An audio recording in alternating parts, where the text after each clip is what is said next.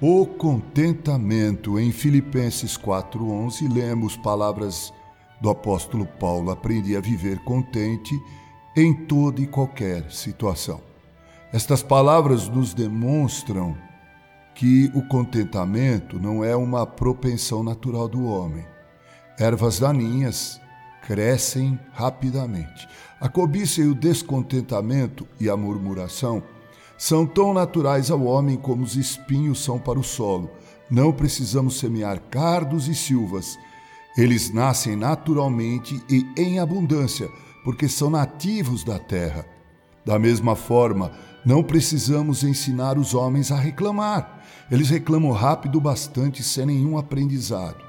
Porém, as coisas mais preciosas da terra devem ser cultivadas. Se quisermos ter trigo, precisamos arar e semear. Se quisermos flores, devemos ter um jardim e todo cuidado com ele.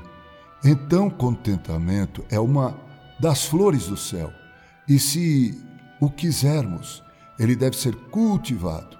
Não crescerá em nós naturalmente, apenas a nova natureza pode produzi-lo, e mesmo assim, devemos ser especialmente cuidadosos e alertas para manter e cultivar a graça que Deus semeou em nós. Paulo diz: Aprendi a viver contente. Isso equivale a dizer que houve um tempo em que ele não soube como. Custou a ele algumas dores para alcançar o mistério daquela grande verdade. Sem dúvida, algumas vezes ele achou que havia aprendido e então caiu.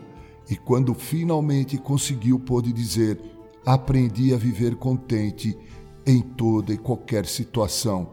Ele, como homem idoso e grisalho às portas do túmulo, um pobre prisioneiro acorrentado na masmorra de Nero em Roma.